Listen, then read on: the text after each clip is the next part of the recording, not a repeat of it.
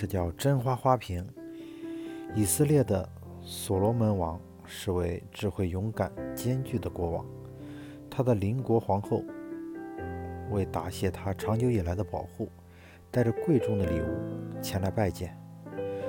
皇后贡献的珍贵礼物有很多，包括会说话的鸟、稀奇的动物、罕见的宝石、美味的食物等。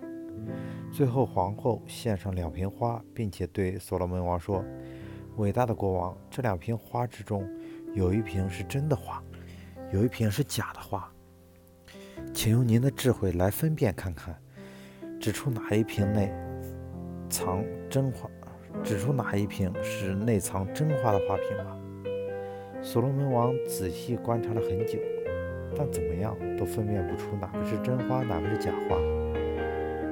这个难题似乎将以智慧见称的所罗门王给难倒了。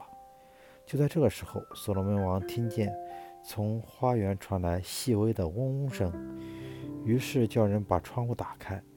过了不久，一只蜜蜂从窗外飞进宫内，钻进其中一个花瓶里。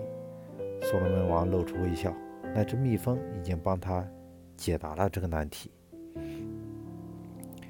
读书不是为了死读书，而是为了实际生活中的应用。而且读书不在于多，而在于透。多常常掩盖、忽略问题的存在。